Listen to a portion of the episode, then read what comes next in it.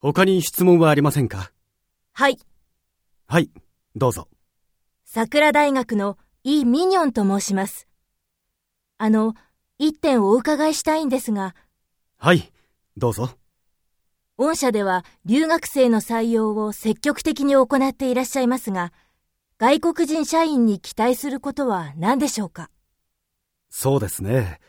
海外の事業展開においては、現地の情報収集に力を発揮してもらうこと。